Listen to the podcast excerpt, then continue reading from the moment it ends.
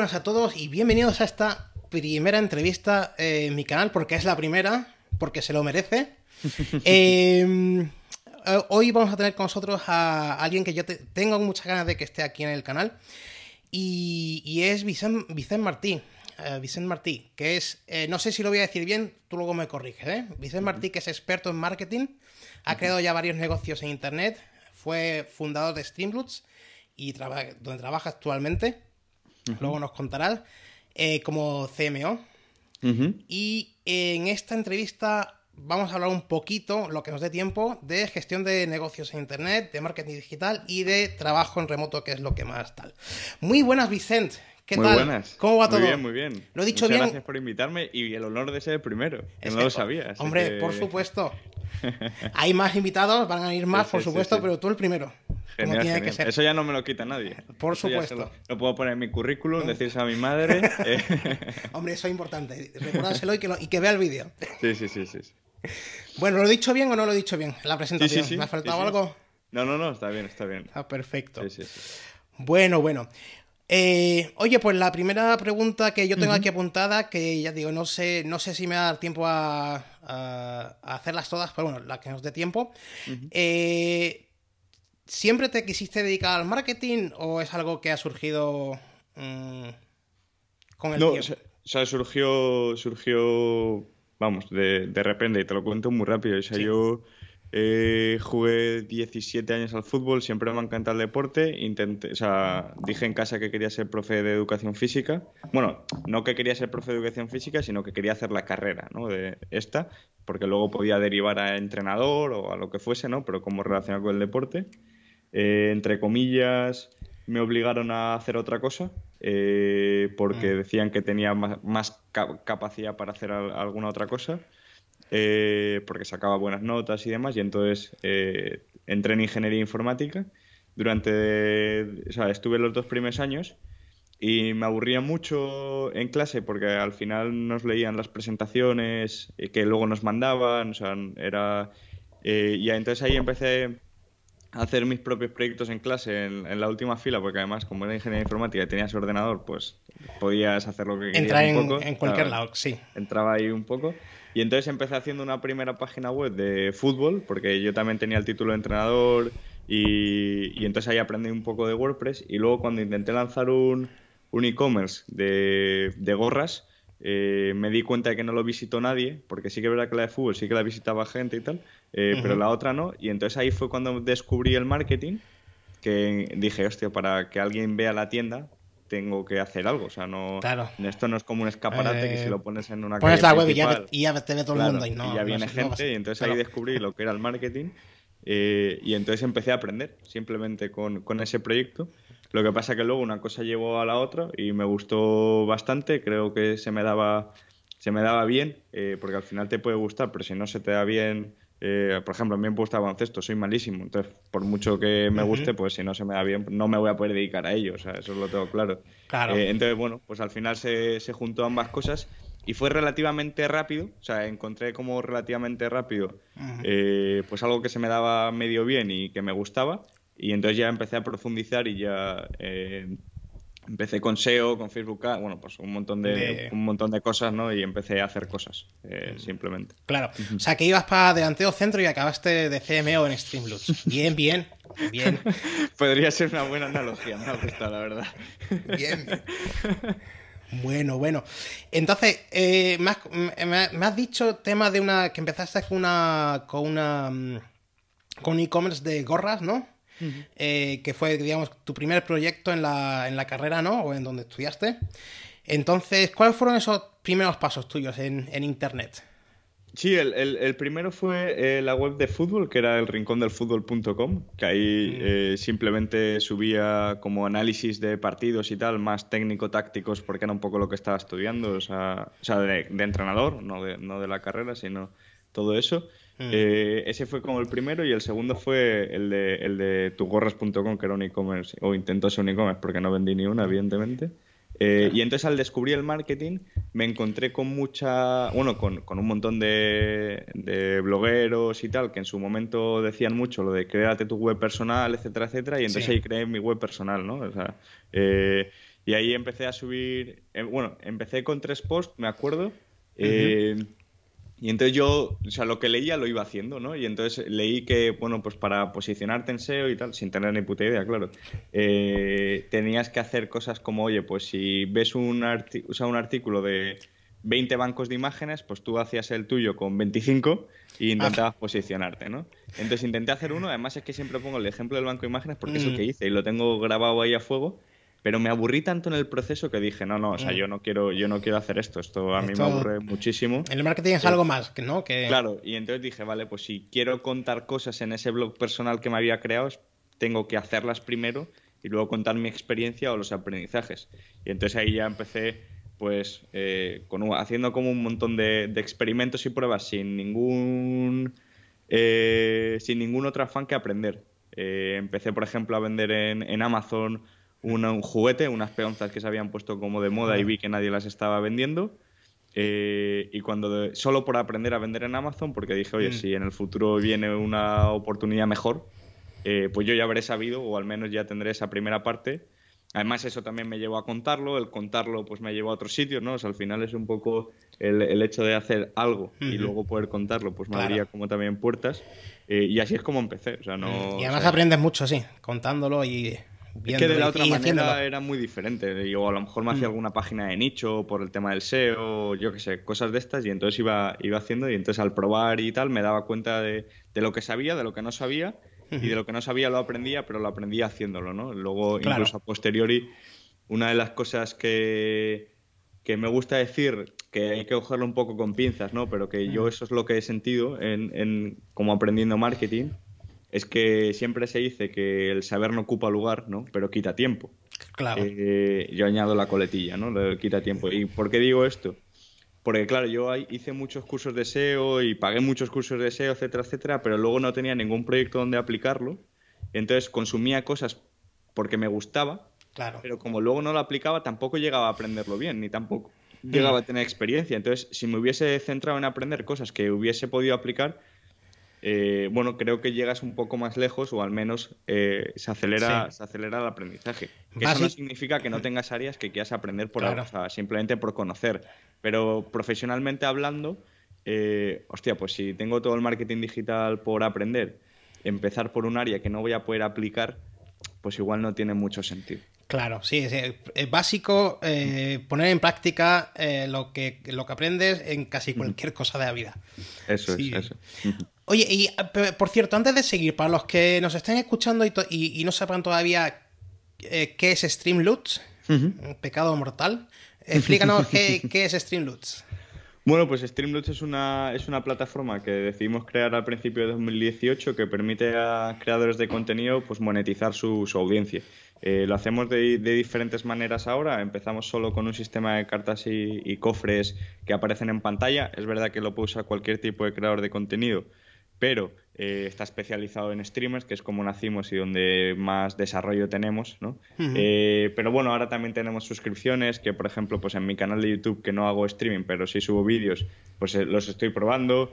tenemos otra serie, de, otra serie de formas de monetizar que creo que pueden servir también para más gente y mm. por eso ampliamos un poco la definición. Pero básicamente es una plataforma donde cualquier tipo de creador de contenido, es verdad que especializada en streamers, pues pueda monetizar su audiencia de diferentes maneras. Bueno, luego te voy a preguntar más preguntas sobre Streamloots, pero, pero la, que, la que yo te quería hacer ahora es... Um, mm, ¿Recomendarías? Porque yo veo que hay gente, que hay comercios, por ejemplo, tiendas de barrio así, ah, que deciden eh, vender directamente por las redes sociales que ya sabes que tienen, eh, pues, por ejemplo, Facebook, tal, tienen sus propias herramientas de venta. Eh, ¿Tú esto cómo ves? ¿Lo recomiendas? ¿No recomiendas? ¿Depende? Bueno, o sea, depende mucho. Yo recuerdo, yo recuerdo por ejemplo, en, en un par de proyectos que hice con mi pareja, eh, que en uno vendíamos también solo por redes sociales, ni siquiera teníamos una tienda online. Eh, ella hacía zapatillas personalizadas, es decir, cogía una zapatilla blanca tipo Converse, de estas de tela o lo que sea, y las pintaba y te pintaba lo que querías. Eh, y esa, pues subíamos las fotos a Instagram, a Facebook, porque en su momento todavía se llevaba bastante Facebook o lo usábamos nosotros también bastante. Eh, y simplemente poniendo los ejemplos y tal, pues la gente te lo pedía, le decías que te hicieran una transferencia y, luego le, le dabas el producto, sobre todo también porque al principio era gente muy cercana Sí que es verdad que hicimos algunos pedidos, en plan, gente que se acabó fiando en nosotros, tampoco sé muy bien por qué ni cómo. Eh, y entonces lo hicimos, pero claro, es que en ese momento no teníamos perdón, recursos para crear una, tienda online, ni siquiera sabíamos, eh, me refiero, era un poco lo que eh, el tiempo que teníamos y los recursos que teníamos. Luego, por ejemplo, cuando empezamos con eh, la tienda online de productos personalizados que sí que fabricábamos y, ya sí que montamos un Shopify. Es verdad que luego sí montamos una tienda online, pero empezamos vendiendo solo por WhatsApp. Eh, y esto fue lo mismo, porque al final, incluso antes de tener la maquinaria, etcétera, etcétera, eh, había un evento aquí en, en, Valencia, en las universidades, que se suelen hacer camisetas personalizadas por clases. Y entonces, como estábamos en la edad universitaria, pues se lo pasábamos a nuestros amigos, nuestros amigos a otros amigos. Hicimos como una especie de PDF para que haciendo la captura de pantalla pudiese rellenarlo en el propio móvil y volverlo a enviar para hacer como esa hoja de pedidos. Y lo hicimos. ¿Por qué? Pues porque queríamos empezar muy lean o muy MVP, ¿no? Eh, y nos funcionó al principio. Sí que es verdad que luego lo evolucionamos porque íbamos aprendiendo, íbamos mejorando y queríamos también profesionalizarlo mucho más. Pero yo creo que, yo creo que está bien eh, cualquier tipo, yo he puesto dos ejemplos que son muy fáciles, o sea, muy sencillos sin necesidad de tener ninguna capacidad, pues mm. luego a lo mejor el siguiente paso es entrar en esos eh, marketplaces o eh, tiendas que tengan estas redes sociales de forma nativa o irte a una opción tipo Shopify, WooCommerce o lo que sea que ya quizás es un poco más avanzada. Y que depende un poco al final de los recursos, los conocimientos y es que al final luego hay muchas hay muchas tiendas y muchas cosas que les van muy bien y lo mismo, venden únicamente a través de mensaje directo en Instagram, a través de eh, WhatsApp o a través de sí, cosas. Te iba a comentar que alguna vez me he encontrado alguna ocasión alguna persona que vende solo por WhatsApp y ya está. Es verdad que al final pierde un poco o parece que es menos profesional o lo que sea, pero yo creo que para los inicios eh, puede venir bien. O sea, porque no necesitas muchos recursos, al final lo que necesitas es eh, quizás esa visibilidad primero más que la parte más tecnológica de crear la tienda. Eh, y si te puedes ganar la confianza, puedes incluso que puedan pagar a contrarreembolso o algo así para que esa confianza eh, al hacer un pedido por WhatsApp y tal, que puede parecer menos tal, eh, pues puedas suplirlo, pues oye, me parece una buena manera de empezar de una forma económica, también para comprobar si te funciona ese negocio, si no te funciona, eh, si tiene cabida, si tiene recursos, si sabes hacerlo, si no. Mm. O sea, para intentarlo me parece una buena opción. Mm. Pues sí, relacionado con esto te iba a preguntar por, por, herramientas mínimas para mm. empezar, pero ya casi me has respondido. Ah, o sea que te iba a preguntar, ¿red de moda ahora? ¿Cuál es TikTok? La que más... Eh... Bueno, yo creo que, yo creo que al final ahora eh, hay... Para mí hay dos tipos de, de, contenidos y dos tipos de redes sociales. Mm. Eh, hay alguna que incluso en la propia red social tiene de varios tipos, eh, pero por entenderlo. para mí hay, hay, un tipo que es una red social o tipos de contenido que son de descubrimiento. aquí, por supuesto, la, la, mejor para esto es TikTok. Es decir, que al final... Mm con pocos seguidores, es decir, cuando estás empezando puedes tener un alcance brutal si tu contenido es bueno porque te dan la oportunidad para serlo, eh, porque no es tanto que tu contenido solo lo vean los seguidores, sino que lo abren a mucha más gente eh, y entonces eso te puede ayudar a crecer mucho. Eh, tipos de contenidos que son muy parecidos a esto, pues serían los reels tanto en Instagram como los shorts en YouTube, que también más o menos funcionan mm. de la misma manera, pero claro, esto es son contenidos que te ayudan a descubrir a gente, pero que están en un nivel eh, muy muy alto si hiciéramos un funnel, ¿no? un mm. embudo de ventas. Entonces, ¿qué pasa? Que luego tienes que ir bajándolos hasta poder llegar a vender. Entonces, entonces la, otra, el otro tipo de red social sería como más la de crear una audiencia o una comunidad eh, como enganchada o como muy afín a tu producto. Y yo creo que para eso, pues tipo Twitter, Instagram, con stories, con la parte de post y tal, que puedas crear conversaciones, que puedas... Eh, es verdad que TikTok ahora puedes responder comentarios incluso en vídeo, que puedes crear algo más de comunidad, pero eh, si yo... O sea, yo lo distingo siempre de esa manera, e incluso me gusta hacerlo de esa manera, eh, para que por un lado busques como el crear la audiencia o tener esa visibilidad con esos tipos de contenidos y luego que por ejemplo podría ser un vídeo YouTube largo y los shorts como modo de descubrimiento, el vídeo YouTube largo como modo de crear esa, esa comunidad, de dar mucho más valor, que incluso en los comentarios haya esa parte de cercanía, eh, etcétera, etcétera, pues eh, eso es un poco lo que, como yo lo distingo ahora mismo. Vale, entonces... todo muy rápido. Entonces, eh, los shorts para lo que sirven básicamente es de descubrimiento, ¿no? Para que la gente descubra el canal. Porque van, apareciendo automáticamente, ¿no? A la gente en Bueno, o sea, para mí, o sea, yo los uso de esa manera. Es decir, o, me, o, me, refiero, siempre que si tengo que recomendar algo, lo haría de esa manera, que es como es un formato que te permite llegar a mucha gente, pero eh, como son muy cortos, eh, eh, prácticamente no tienes nada de branding, etcétera, etcétera, pues te permite menos como conectar. y, y consumes muchos más de, los que eres capaz a lo mejor de seguir o de, o de establecer como una relación, ¿no? entonces, por eso, yo, eso es al final, es como matar moscas a cañonazos, es decir, al final mm. como intento llegar a muchísima gente, de las cuales unas pocas igual sí que se van a quedar con el contenido más largo, con el contenido más engage, que son los que a lo mejor después puede hacer negocio, ¿no? Eh, pero partiría de como de esa manera. Vale. Mira, una, antes, de, antes de ponernos con, con Streamloots, eh, te lo tengo que preguntar, lo siento, te lo tengo que preguntar, porque sí, porque es lo que... Eh, a ver, opinión de la tormenta esta de, de, IAS que nos está llegando, de, las inteligencias artificiales, que si ChatGPT, que si el de las imágenes, que si el de los vídeos, que... Ah, ¿tú qué, cómo lo ves?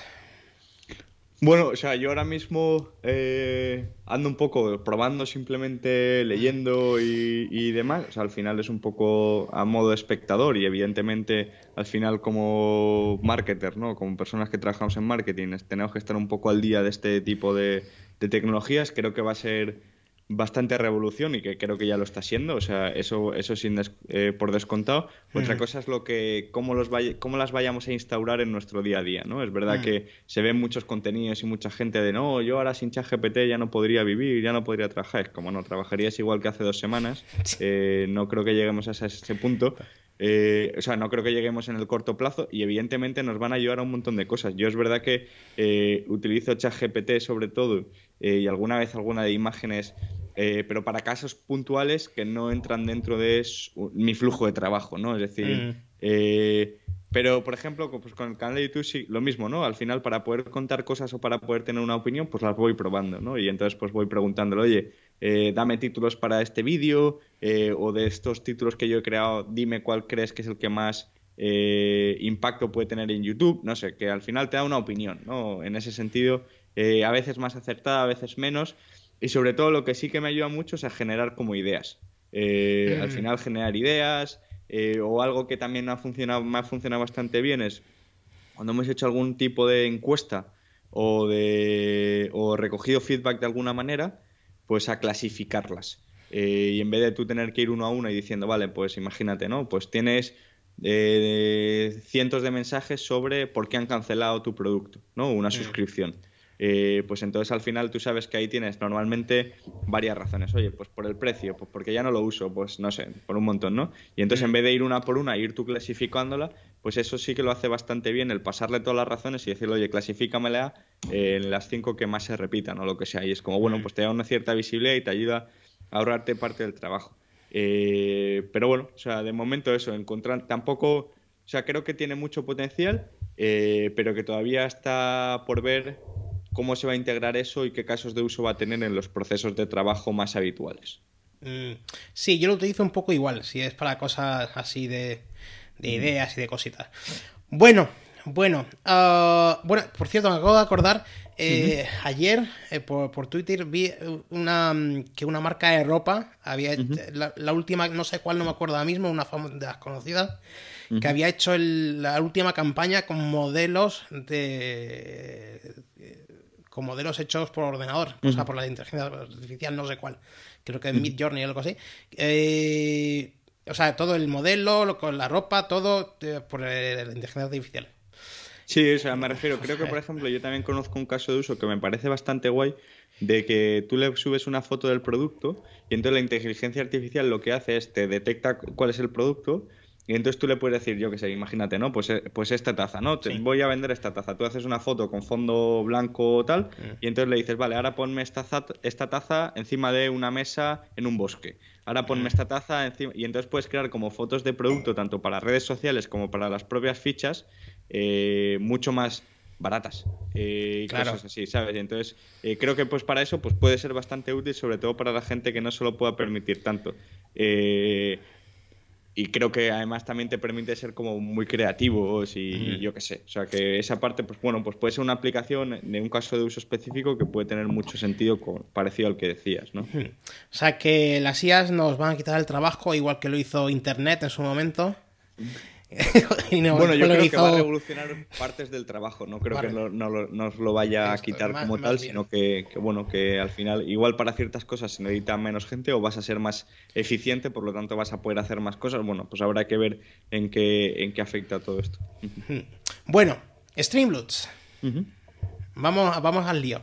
Venga. Eh, ¿cómo, fue, cómo fue la, la, fundación de, de Streamloots? ¿Cómo, ¿Cómo, surgió la idea y cómo, cómo la pusiste en marcha?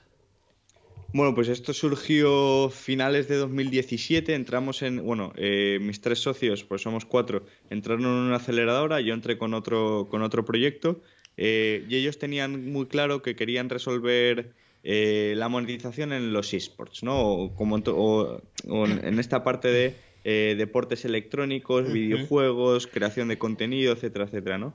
Y entonces en esta aceleradora eh, probamos, eh, bueno, ellos primero, luego yo me uní, con, e, me uní con ellos un poco más tarde, probamos como diferentes formatos de monetizar esto, ¿no? uno fue, por ejemplo, que los jugadores amateurs, o sea, los jugadores como tú o como yo que pudiésemos jugar en casa, pues pudiéramos eh, jugar por una cantidad económica simbólica, es decir, al final mm. que dijéramos, oye, pues para este partido o para este juego me voy a jugar un euro, tú un euro y un euro, el que gane se lleva 1,80, la plataforma se lleva 20 céntimos y entonces, oye, pues si se te da algo bien, pues puedes como a lo mejor tener algo de remuneración, no muchísima, evidentemente muy poca, pero a lo mejor unas cervezas te lo permite y oye, ya que le dedicas tanto tiempo, pues puedes tener un incentivo más, ¿no? Eh, ¿Qué pasa? Que esto entraba en conflicto con la ley de casas de apuestas y la mm. regulación del juego. Esto no se podía hacer como tal. Y entonces pivotamos a otra, otra versión que era todavía más compleja, que era eh, ahora mismo, o sea, en ese momento, ahora es más conocido y tal, pero en 2017 ya empezaron a ver los primeros traspasos de jugadores de videojuegos profesionales por millones de dólares. ¿Vale? Es decir, se estaba creando como el mercado que actualmente vemos en deportes como fútbol, la NBA o de cosas así mucho más grandes, pero en los videojuegos. ¿Qué pasa? Que en los videojuegos la barrera de entrada, sobre todo los que son más individuales, la barrera de entrada muchas veces es apuntarte a un torneo y ganarlo. Y eso te permite entrar en tu primer equipo y así, ¿no? Eh, entonces, ¿qué pasa? Que mucha gente eh, crea contenido, o sea, creaba contenido o era streamer y lo que hacía era recoger dinero para poder eh, apuntarse a un torneo, pagar la entrada de un torneo, eh, y entonces a partir de ahí se desarrollaba como su carrera profesional, ¿no? Y entonces lo que dijimos fue, ¿cómo podemos hacer que la gente que le esté ayudando luego se pueda ver recompensada en el futuro cuando sea muy bueno? ¿no? O cuando lo traspasen por millones de dólares, que era lo que estaba ocurriendo en ese momento por primera vez. Y entonces aquí lo que hicimos, o que lo que intentamos crear fue un, un stock market, un mercado de valores para invertir en jugadores de esports o, equipos. ¿eh? Y que entonces, si tú tenías ese apoyo inicial, pues que en el futuro pudieses tener una recompensa porque esa acción o ese token, porque encima era blockchain y tal, pues valiese más, ¿no? Lo mismo, aquí entrábamos también cuando lo empezamos un poco el, piloto y tal, con la ley de la CNMV, de las inversiones y necesitas estar regulado, necesitas tener licencia, etcétera, etcétera. Mm. Y entonces lo que hicimos fue traspasarlo cambiamos los tokens por cartas eh, y lo bajamos un poco a tierra y entonces hicimos ya lo que es la versión de Streamloots, pero siempre más o menos centrados en resolver el mismo problema. De diferentes maneras, eso sí, pero, pero de diferentes maneras. Vale, vale. Perfecto, eso fueron los inicios. Y... Um, ¿Cuánto... Eh, teniendo, teniendo en en mente Streamloots alguna herramienta de automatización o cómo, cómo harías tú la automatización de procesos en Streamloots, por ejemplo? Bueno, en, nuestro caso, bueno, y, personalmente eh, siempre me ha gustado mucho Integromat, lo que ahora es Make. Eh, y ahí teníamos muchas, muchas cosas. Eh, al final es una herramienta que para mí es como muy versátil en la parte de automatización y que te permite hacer muchas cosas. Es muy similar a Zapier, pero a mí la interfaz y, algunas cosas me gusta, me gusta más o, o estoy más acostumbrado a ello. al final son muy parecidas. Eh, y ahí teníamos muchas, muchas cosas hechas y seguimos teniendo muchas cosas eh, hechas eh, y automatizadas que, creo que, pues bueno, que es igual que como lo de la IA, ¿no? Que nos ahorran tiempo y, procesos de esta manera, pues. Claro. el no code en este caso nos ahorra de una manera y. Es ahorrar tiempo, ¿no? Básicamente de tener para. Vale. bueno, llega la pandemia. Eh finales de 2019, principios del 20. Eh, ahí, ¿cómo, ¿cómo, de grandes erais eh, en la pandemia? Bueno, al principio, yo creo que en, principios de 2020, yo creo que ya seríamos unos 20 en total, más o menos en la compañía. Eh, o sea, como a nivel de tamaño de equipo. Eh, no recuerdo muy bien, yo creo que igual ahí estábamos haciendo 100, 150 mil al mes aproximadamente de facturación. Vale. Y luego con la pandemia en prácticamente dos meses, en marzo, abril y mayo, pues subimos a 300, 300 y, pico. Eh, estoy diciéndolo de memoria, eh, me pueden bailar un poco los números, pero las órdenes de magnitud sí o sí eran esas. Es decir, al final en dos meses crecimos prácticamente un 50% cada mes, o sea, una, una verdadera locura. Porque, claro, mm. eh, la gente estaba en casa, eh, no se gastaba dinero en otras cosas y aparte tenía. Había mucha gente creando contenido porque también estaba en casa y mucha gente consumiendo contenido. Eh, y encima con tiempo para poder configurarte Streamloots, preparar cosas, hacer cosas como diferentes, que era lo que el día a día no te había permitido. O sea que en esa parte mm. crecimos mucho. Y eso es lo que nos permitió finales de bueno, en agosto de 2020 levantar una, ronda con Bessemer, con el CEO de Shopify, con el CEO de Yelp, etcétera, etcétera, que ya nos permitió dar otro salto a la, compañía. Mm, vale. Y vosotros tenéis vuestra, vuestra oficina, ¿verdad? Y eh, con la pandemia, pues os pasasteis a trabajar en remoto, ¿verdad? Sí, sí, sí, correcto. De hecho, de hecho, hace nada, hace muy poquito, igual hace un mes o así, un poco menos, Alberto me, recordó por WhatsApp, dice, ahora mismo en 2020 estábamos volviendo a la oficina porque nosotros justo la semana antes de que se declarara el estado de alarma tuvimos como una especie de retreat los cuatro fundadores y entonces al volver ya habíamos escuchado varias eh, varias noticias, etcétera, etcétera, y dijimos, oye, pues a partir del lunes que se vaya todo el mundo a casa a partir del lunes ya trabaja. Bueno, el lunes que vayan, recogemos las cosas y todo el mundo se va, se va a casa a ver qué pasa. Al final nosotros podemos trabajar en remoto, eh, no hay ningún problema. Eh, y, el sábado, o sea, nos adelantamos cinco o seis días, eh, se declaró el estado de alarma y ya no se podía ir a trabajar a la oficina. Y entonces a partir de ese momento sí que cambiamos todos los procesos a remoto. Al principio, como todo el mundo, pensábamos que iba a ser por unas cuantas semanas, luego se alargó mucho más. Y claro, como además nos pilló que además crecíamos un montón, eh, ya directamente pasamos todo el mundo a remoto y empezamos a contratar en remoto ya directamente por lo tanto, cuando ya se empezamos con la desescalada y todo el rollo, nos planteamos si volver a la oficina o no, pero ya no podíamos. Ya no podíamos porque ya habíamos fichado a la gente de fuera eh, no iban a querer seguramente, y no querían, porque lo preguntamos mm. también, la gran mayoría venirse a Valencia y entonces tenía, íbamos a perder mucho talento y muchas de las cosas que habíamos construido y no tenía sentido. Claro. Tenía mucho más sentido cerrar la oficina eh, y, establecernos ya por completo en remoto. Claro, porque no teníais solamente gente de Valencia, ¿no? Que es donde, donde tenéis la, sede, ¿no? Eh, claro. Sino tenéis gente de muchos sitios de España, de varios sitios de España, ¿no? Claro, y... desde el principio la primera empleada era americana. Entonces, desde, el mm. claro, desde el principio al menos una empleada siempre estaba fuera de la, de la oficina.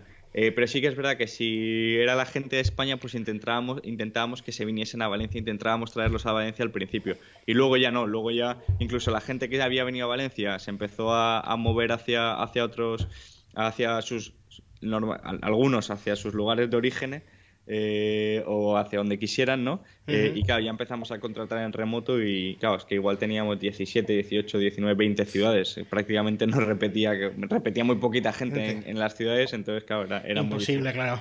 Imposible. Incluso luego dijimos, oye, pues ¿dónde ponemos la base? O sea, la oficina, hay que cambiarla, la ponemos en otra ciudad. Y era como si es que da igual, es que como máximo hay cuatro, cinco, diez personas. bueno, en Valencia sí que éramos más, porque estábamos los cuatro fundadores y, al menos cuatro o cinco perfiles más. Eh, pero claro, en las demás ciudades, como mucho éramos diez, que llegamos a ser 50, pues tampoco tenía mucho sentido.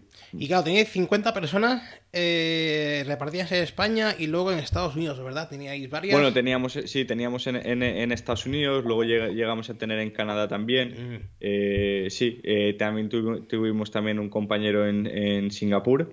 Eh, entonces, sí, al final daba igual donde estuvieses. Claro. Eh, eh, ¿Y entonces ¿qué, qué, utilizáis para las reuniones? ¿Utilizáis Meet? ¿Utilizáis Zoom? ¿Zoom o...? Ah, perdón, ya me, voy a poner a hablar en inglés. quieto, quieto, bravo. Sí, bueno, nosotros al final, como nuestro stack, por así decirlo, de herramientas que utilizábamos para el remoto, era principalmente la comunicación en Slack, eh, asíncrona, y luego utilizábamos toda la suite de, Google, eh, con la parte sobre todo de calendario, Google Meet y los archivos en, Drive, etcétera, etcétera. Eh, y con eso y luego, pues al final, en función del equipo, pues tenías un gestor de tareas u otro. Nosotros en marketing y eso, utilizábamos Asana, pero luego, por ejemplo, en desarrollo utilizaban Jira y otras herramientas. Eh, o sea que gestión de tareas teníais varias. Vale. Sí, por departamento. cada, departamento tenía la suya, digamos, ¿no? Sí, sí. Vale. Sí, Asana la había oído yo, la había oído yo hablar antes. ¿Qué, qué tal, qué tal funciona Asana? ¿Te gusta?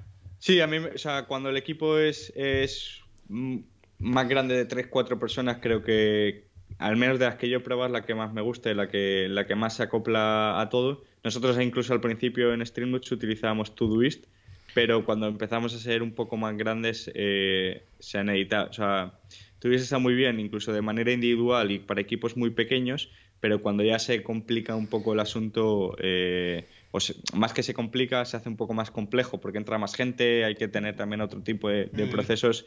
Eh, teníamos que tirar de Asana y, para mí es la, la, más cómoda, la que, la que te permite hacer las cosas a mi modo de ver más rápido y mejor o sea que. Vale. ¿Y cuál, es la situación actual de, de Streamloots? ¿Cómo, estáis?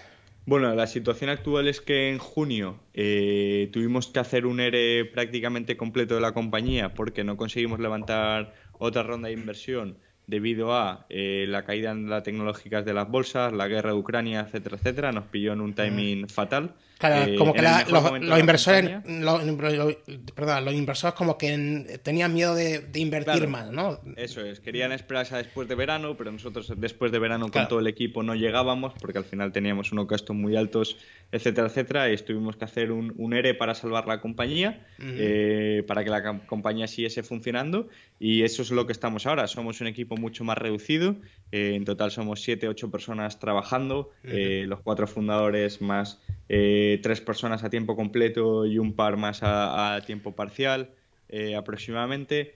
Eh, es verdad que el tamaño del negocio también ha, también ha bajado considerablemente, pero si sigue manteniendo muy buenas cifras, seguimos teniendo miles de creadores a los que ayudamos y la verdad que, esa era nuestra prioridad. Nuestra prioridad era que la compañía sobreviviese, no solo por lo que ya habíamos creado que también, sino porque al final eh, permitimos que mucha gente viva de crear contenido y, no queríamos quitarles esa, esa, oportunidad. O sea que eh, el aprendizaje es el timing, ¿no? Saber... Bueno, es que es algo a lo que, no... claro, es que tampoco puedes... Porque, eh, claro, nosotros hasta marzo, abril nadie hablaba de esto. De hecho, tuvimos la oportunidad de, de coger un poco más de inversión en diciembre y la cogimos para todavía acelerar más el asunto y ahí nadie hablaba, nadie se planteaba que esto pudiese, que esto pudiese ocurrir. Eh, ¿Qué pasa? Que cuando nosotros forzamos la máquina al máximo porque estábamos en un muy buen momento, de hecho en el mejor momento de la compañía, tanto a nivel de equipo, a nivel de números, a nivel de tamaño, a nivel de todo, eh, Claro, y entonces de un día para otro prácticamente eh, cambia todo, cambia las reglas, cambia absolutamente todo, porque claro, es verdad que se desata la guerra creo que también sobre marzo, eh, mm. pero bueno, no afecta tanto. Lo que pasa que luego al siguiente mes o por ahí empiezan las caídas las tecnológicas y luego hay un memo de Sequoia, que es uno de los principales inversores en startups en Silicon Valley, dice que no hay que invertir, no, no, no literal,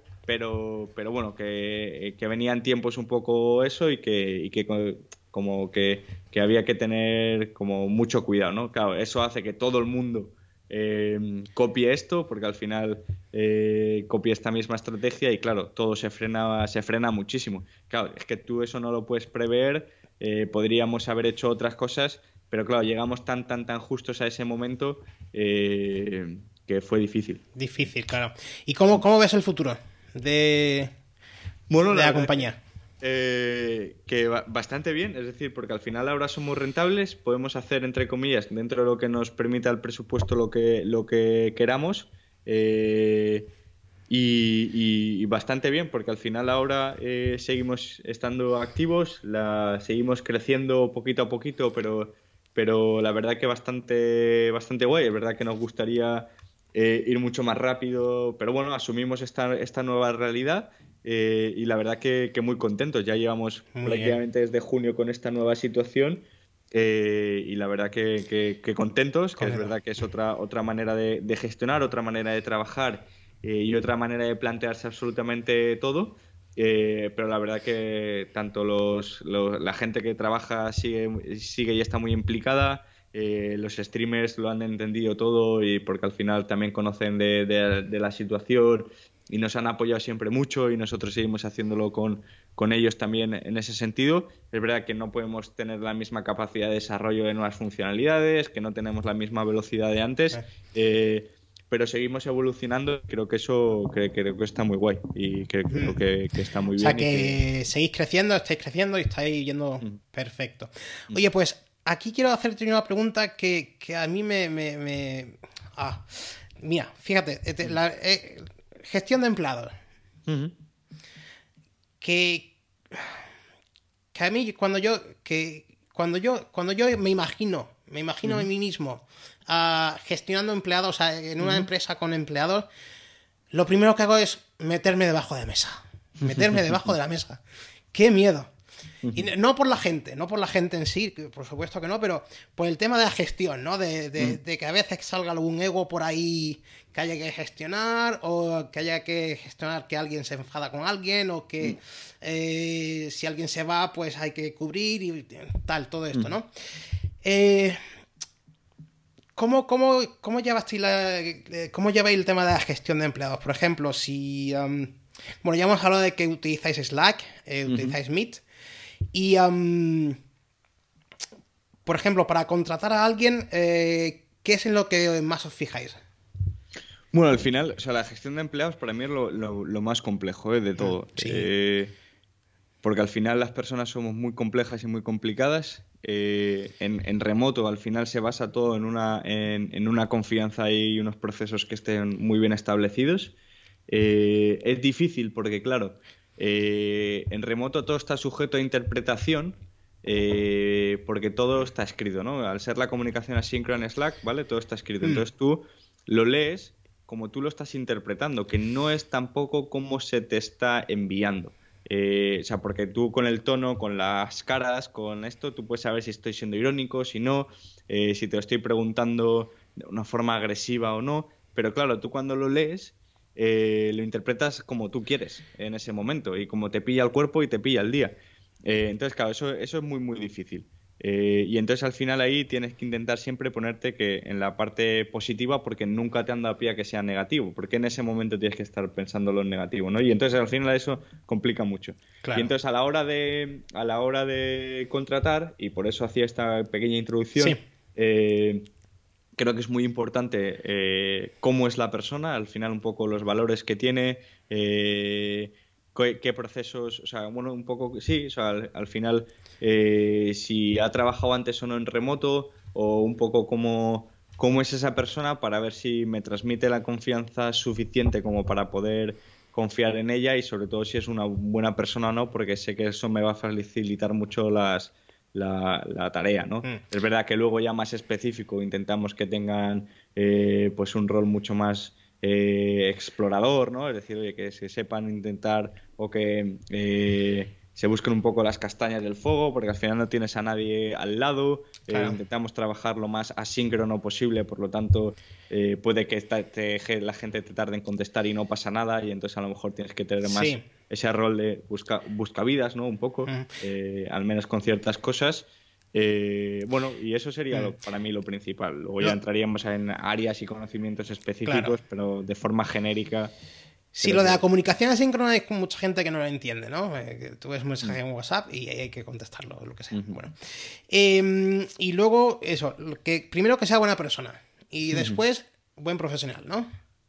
Sí, sí, no, sobre todo. O sea, tiene que casar con nosotros primero, tiene que ver eh, eh, el trabajo y la vida de una manera similar a nivel de valores.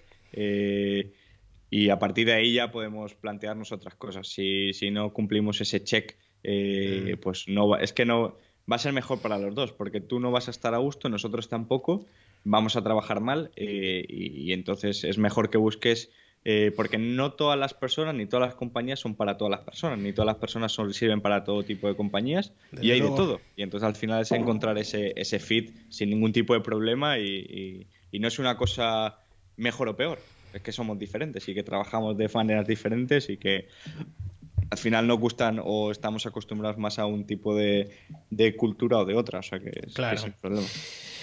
Vale, vale, perfecto. Em, vale, lo siguiente que quería preguntarte es sobre la conciliación. Conciliación, estando trabajando en casa, eh, con el estrés, con eh, eh, distinguir entre el trabajo cuando estás trabajando, cuando estás con con la pareja o con la familia, con quien mm. sea.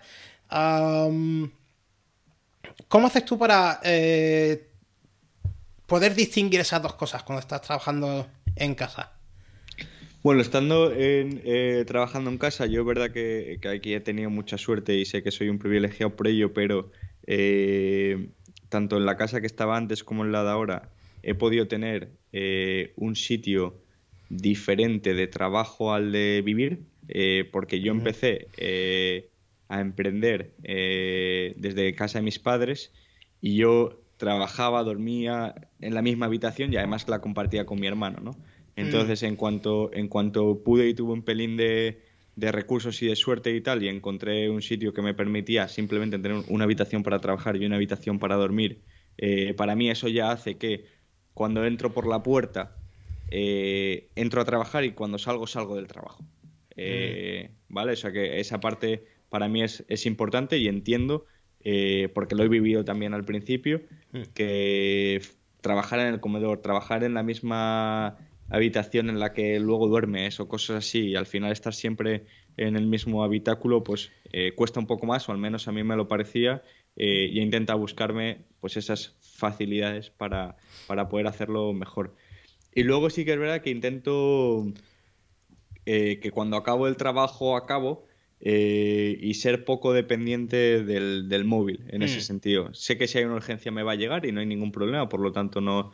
Yo siempre tengo el móvil en sonido, mm. eh, tengo todas las notificaciones desactivadas, pero si me llamas está en sonido, si me llamasen ahora sonaría mm. sin ningún problema. ¿Por qué? Porque se lo tengo solo para urgencias y todo el mundo que me conoce sabe que me puede llamar en cualquier momento y que voy a responder y que voy a dejar todo lo que esté haciendo para responder, mm. pero que si no es una cosa urgente, eh, hay otras vías, ¿no? Y no, es que no me puedan llamar, sino que, por ejemplo, mi madre cuando quiere hablar conmigo eh, de una cosa que no es urgente, pues me escribe por WhatsApp y me dice, oye, ¿cuándo te puedo llamar? Y entonces cuando tenemos un hueco, o sea, cuando tengo un hueco porque no estoy en una reunión, no estoy grabando una entrevista o lo que sea, pues le digo, ahora te llamo. Y le llamo o lo que sea, ¿no? Pero si es urgente, eh, además recuerdo, que estando en clase, en clase de inglés contigo, ah. Eh, una vez llamó mi madre, le cogí el teléfono y era porque había fallecido mi abuelo. Hmm. Eh, y lo recuerdo y era como es que mi móvil está para eso. O sea, para que cuando me llaman es porque, no porque haya pasado algo malo en este, como en este caso, sino para porque hay una urgencia de cualquier tipo eh, y entonces puedo, la tengo que atender. Y ese es un poco el compromiso que tengo con todo el mundo. Eh, y eso también me permite que luego, cuando yo salgo del trabajo, eh, y por esto era la explicación, eh, no, no uso, o sea, uso el móvil, pero más a nivel de ocio, no a nivel de trabajo. y entonces, incluso muchas veces yo cuando ya voy a cenar, el móvil ya lo dejo y hasta el día siguiente no, no lo miro. el móvil no duerme en el mismo sitio que, que yo desde hace ya tiempo y eso me permite pues también poder desconectar, eh, porque creo que es importante. Perfecto, sí, muy, muy buenas recomendaciones y básicas. Eh, que por cierto, vamos a aclarar que yo fui eh, profesor tuyo de inglés durante bastante tiempo y la verdad es que muy bien, muy bien. Durante, vamos, yo creo que tres años tres Años, tres, años, por los tres años por ahí seguro. tres años, una hora al día, durante cuatro días a la semana eh, así que hemos pasado mucho tiempo. En mucho tiempo, mucho tiempo juntos. Mucho tiempo juntos, en remoto, pero juntos. ¿eh? es verdad, es verdad. Sí, sí, sí. Muy bien. Oye, y respecto a esto, tema del estrés. Que yo sé, que yo sé de buena tinta, de primera mano, que, el estrés lo has tenido ahí, eh, los agobios y demás. ¿Alguna recomendación? cosa que tú hayas podido sacar en claro o que, que te haya ayudado a ti a bajar el nivel de estrés o que... Hmm. Bueno, o sea, yo aquí eh, voy entendiendo o voy entendiéndome mejor con el paso del tiempo y, voy a contar un par de cosas que creo que, creo que pueden eh, ayudar y que las he ido entendiendo a posteriori. Eh, una es, yo he detectado cuando estoy, o sea, yo soy una persona que, que me puede estirar eh, toneladas de carga de trabajo y de responsabilidad que la voy a asumir. No tengo mm. ningún problema, eso no me va a crear ninguna ansiedad ni me va a generar eh, ningún agobio, ¿vale? Eh, no significa que no esté estresado, ¿eh? O sea, me refiero que son cosas diferentes. Pero yo puedo asumirlo. Es verdad que llega un momento en el que yo antes no era capaz de identificar, pero gracias a ver una, fíjate, ¿eh? gracias a ver una charla de un jugador profesional de esports, en el que él comentaba que él sentía cuando estaba empezando a, estar en esta parte de, estrés, de estrés máxima o, estresado, ¿no? O sea, no que tengas estrés, sino que ya has llegado al punto de estoy estresado, eh, o esta parte que, decimos en inglés de, de overwhelm, ¿no? De, ya no puedo con más, cuando empiezo a no ser productivo. Es decir, cuando mi cabeza no funciona. Es decir, yo me pongo delante del ordenador, pero no saco las cosas que quería sacar, eh, o no tal. O sea, no es que eh, lo note de otra manera, pero sí he notado a posteriori y, a, raíz de haber escuchado esto que dije, hostia, relacioné una cosa con la otra, ¿no? Es decir, oye, pues había momentos en los que a lo mejor eh, pues no era tan productivo y entonces seguramente era porque estaba estresado o que me faltaba descanso o que no procesaba las cosas de... Entonces, primero, primero es identificarlo, a mí me pasa esto, tú puedes tener eh, o creo que me pasa esto, eh, a ti te puede pasar cualquier otra cosa, ¿no? Luego otra cosa que aprendí también eh, yendo a terapia es, o sea, como dos cosas. Una cosa es que si hay un problema, bueno, ya he resuelto muchas cosas en mi vida, pues esto también lo voy a poder resolver. Vale. ¿Vale? Entonces yo asumo que de, de la forma en la que sea, pues voy a ser capaz de resolverla. Más pronto, más tarde, mejor, peor, etcétera, etcétera, ¿no? Entonces, ya no me preocupo tanto por eso. Y si no la puedo resolver, no me preocupo porque no está en mis manos. Es decir, yo, lo que hablamos antes del timing de, de la ronda y de que esto, no lo podía resolver. O sea, no estaba en mis manos. No era un factor que yo pudiese haber determinado de ninguna de las maneras. Lo que sí estaba en mis manos era resolver la parte de los empleados, la compañía, etcétera, etcétera, de la mejor manera posible. Y igual que había resuelto otras cosas, pues se me enfrentaba a otro problema y lo iba a acabar eh, resolviendo. Eh, y eso también me ayuda a tener bastante paz eh, o no o intentar no entrar en esa parte de estrés. Es verdad que también he tenido episodios con este de, claro yo esto también lo digo a posteriori que luego o sea, que al final en el fragor como si dijéramos de la batalla es diferente no yo a la vez que estábamos, bueno, sí, a la vez que estaba haciendo, estábamos haciendo el proceso del ERE, me estaba mudando a esta casa, eh, bueno, estaba haciendo una mudanza eh, y me salió un herpes del estrés. Es decir, o sea, me refiero, tuve que ir al hospital, etcétera, etcétera. Eh, Bueno, pues sí que es verdad que eso fue un momento puntual, se juntaron dos cosas que al final hay muchas cosas que no dependían de mí, eh, bueno, que, era, que era difícil y que no las había vivido en ese, de esa magnitud en, ninguna, en ningún momento y quizás me superó un poco durante ciertos momentos, pero sí que es verdad que enseguida, eh, cuando ya bueno, decidimos el ERE y se ejecutó, ya llegué, o sea, ya, ya me mudé a esta casa y ya podía pasar cualquier otra cosa que ya estaba aquí. Eh, bueno, pues superé, eh, se superó todo y ya pasé a, descansar durante ese tiempo, a, reflexionar y a pausar un poco todo esto para poder volver a la, a la normalidad. Pero para mí es eso, es como identificarlo, tener maneras de poder abordarlo eh, y abordarlo es con esta parte de mentalidad que hablaba que me había ayudado y luego la parte del descanso que es fundamental. Descanso. Mm. Y yo aquí incluía el tema de la, de la automatización que hemos hablado antes. Eh, automatizar procesos, saber que eso está ahí, se está haciendo. Eh, alivia bastante, bueno, no sé, bastante, mucho poco, pero alivia el estrés. Y luego, por otra parte, tema de saber delegar. Saber delegar eh, saber delegar es cómo delegar y a quién delegar, ¿no? Pues, claro, eso hay que aprenderlo con el tiempo, ¿no? Sí, sí, correcto. Bueno, y relacionado con esto, última pregunta antes de la ronda final, porque hay una ronda final de preguntas. Cuidado, hay una ronda final de preguntas. mucho cuidado con eso. Em, relacionado con, lo que acabamos de hablar, eh, salud mental y salud física. Em, porque claro, eh, la salud física, estar bien físicamente, básico para no solamente para tener una empresa como tienes tú en remoto y tal, sino para los que somos emprendedores, los que somos autónomos, pobres de nosotros, em, que, es básico, ¿no? Porque estar todo, todo el día aquí puesto, eh, mal, todo mal, ¿no? sí, sí, o sea, para mí, eh, o sea, yo creo que hay tres que son muy básicos, que son muy simples, pero es que las cosas simples no, eh, no son sencillas. que sean simples no significa que sean fáciles de hacer.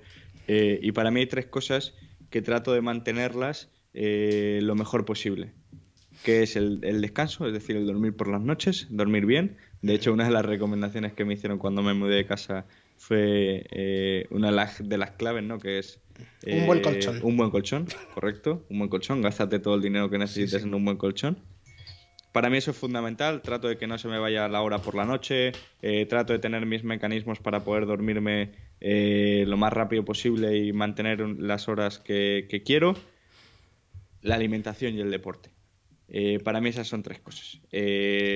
tratar de, comer bien, más o menos sano durante la semana, que es cuando quiero rendir en el trabajo, etcétera, etcétera, pues es verdad que me puedo pasar, es verdad que, no soy perfecto ni mucho menos. De hecho, si vieseis mi papelera, pues últimamente pues he comido más chuches o más, más cosas, pero mm. normalmente, eh, bueno, pues trato de tener una alimentación bastante sana en ese sentido, o dentro de lo que cabe.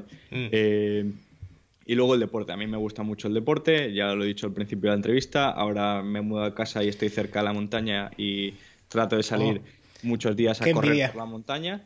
Eh, correr, andar y eh, lo mismo, ¿eh? al final es en función de lo que de lo que me apetezca en cada momento y de lo que y de lo que mi cuerpo me pida o lo que pueda. Hay veces que corro más lento, otras veces que necesito correr más rápido, otras veces que no puedo correr porque estoy reventado y voy andando, pero necesito esa parte de, desconexión, de, hacer deporte y de, salir un poco también de, casa. De casa, salir de casa es muy importante, sí. Sobre todo para la salud mental también. ¿Mm? Sí, sí, sí, correcto. ¿eh? O sea, me refiero. De hecho, últimamente, ¿no? Que, tengo esta facilidad y este privilegio y que al final eh, lo estoy haciendo y me estoy forzando a hacerlo, es que incluso me resuelvo y se me ocurren muchas cosas mientras estoy ahí por la montaña, porque además normalmente salgo a horas cuando no sale mucha gente eh, y entonces ni siquiera me cruzo con nadie, tengo como todo para mí y eso también me, entra, me hace entrar en un flow mental. Eh, y lo mismo, ¿eh? hay días que no y hay días que sí. Eh, y hay muchas veces que se me ocurren cosas o que enseguida tengo que mandar un audio, o enseguida tengo que apuntármelo. porque, y luego suceden. Y ha sido gracias a esa parte de, de, salir, de desconectar, de salir fuera de la pantalla, que también me permita pensar y oxigenar un poco mm. los pensamientos para, para que todo fluya. Perfecto. Y eh, a veces el fisioterapeuta también es. No, No, no, 100%. Lo que pasa es que yo tengo también la suerte, vamos, si es que no me puedo coger de nada, de tener un amigo fisio. Eh, ah. Y entonces estoy constantemente, siempre estamos charlando, siempre estamos. De hecho, cuando tengo alguna molestia de correr lo que sea, oye, voy a hacer esto, ¿qué te parece? O voy a visitarle, me atiende, incluso eh, muchas veces sin ni siquiera ah, ir a su casa o a su clínica o a lo que sea, simplemente viene a cenar o vamos a cenar, hostia, tengo aquí que... Y lo mira ahí en un momento, así que... Muy bien. sí, sí, fundamental. Muy bien, muy bien. Pues mira, casi vamos a hacer la hora, así que vamos a entrar directamente ya a la ronda de preguntas finales, que como, ya, que como ya sabemos todos son las más difíciles. Preguntas cortas, ¿vale? A ver, Qué, a ver cómo salen, a ver qué notas sacas. Venga. La primera, de tu libro favorito, puede ser de ficción o no ficción. Eh, mira, como hemos hablado de gestión de personas, voy a decir mi libro favorito en ese sentido, que es de, y además en inglés, The Making of a Manager. Vale, lo pondremos en la, lo pondré en, la, en las notas, ¿vale? Y en la descripción. Vale. Em, segunda, ¿quién es tu, quién dirías que es tu referente y por qué? En cuanto a negocios, mm. marketing. Eh, eso también me da cuenta que voy cambiándolo mucho con el tiempo, pero ahora mismo mi referente y tengo yo creo que la suerte de tenerlo muy cerca por cómo es como persona y como profesional sería Víctor Campuzano. Víctor Campuzano. ¿Deportista o equipo de cualquier deporte y por qué? Bueno, equipo, equipo del Levante, es el equipo de, mi barrio, donde he trabajado, donde trabaja parte de mi familia y, donde, vamos, sufrimos juntos eh, con el Levante ahí en segunda hora. Eh, y deportista, pues mira, ahora que estoy con el, mira, con el tema de, correr por montaña, voy a, no tanto como referente porque lo conozco desde hace muy poquito, pero que me parece un ejemplo, y es Andreu Simón, que ganó la Transgran Canaria siendo diabético tipo 1.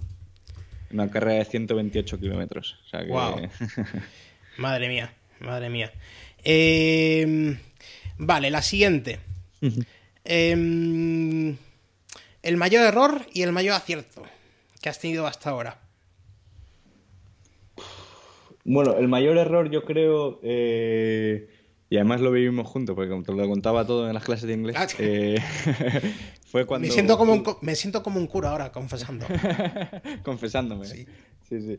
Eh, cuando tuve que despedir a dos personas que yo mismo había contratado, no porque lo estuvieran haciendo mal, sino porque yo me había equivocado y había, lo había planteado mal. Mm. Eh, pues claro, ya entramos con las personas, entramos que una decisión tuya, que además había mudado Valencia y demás, pues creo que eso fue un error bastante, bastante grande. Y yo creo que mi mayor acierto, no porque yo lo hiciese bien, eh, sino porque me lo encontré, eh, es que encontré muy pronto, eh, como en mi vida, algo que se me daba bien, que además no necesitaba estudiarlo durante muchos años para poder ejercer, que era el marketing, y que realmente ha cambiado, ha cambiado mi vida. Perfecto, perfecto, muy bien. ¿Videojuego favorito? Uh, League of Legends. League of Legends, vale. ¿Streamer favorito? Eh, ¿quién, crees que, ¿Quién crees que lo está haciendo mejor? O, bueno, o tu favorito. Bueno, con el que más tiempo paso es con, es con Ibai. Eh, eh, porque me hace mucha risa. Ah, me hace mucha gracia. Se pasa uno bien, ¿no? Con Ibai. ¿Habrías hecho algo diferente hasta ahora, sabiendo lo que sabes ahora? ¿O.? Ah, difícil, ¿no? Es difícil, porque claro sabiendo lo que sé ahora, es, verdad que cambiarías algunas cosas, eh, pero claro, el desenlace también sería muy diferente, entonces no sabría dónde habría llegado. Y, creo que ahora mismo, eh, vamos, que no me, no me, puedo quejar de nada.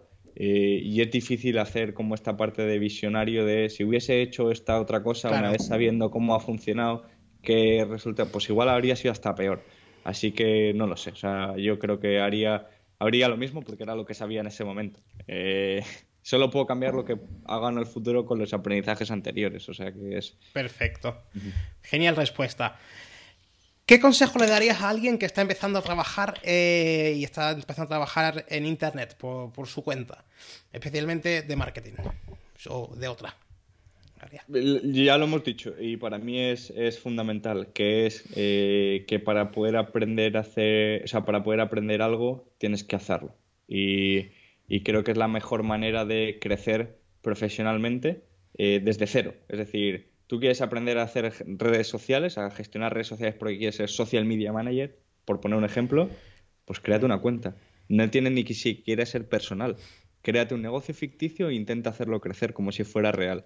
Es verdad que luego, o sea, cualquier cosa, o una cuenta de lo que sea. Eh, eh, bueno, pues eh, es que está, está al alcance de la mano intentarlo y aprender sobre la marcha. Vale, las dos últimas preguntas, a ver qué tal te salen. A ver, tienes que nominar a alguien para que venga en otra ocasión. Eh, que contactaré con él o con ella.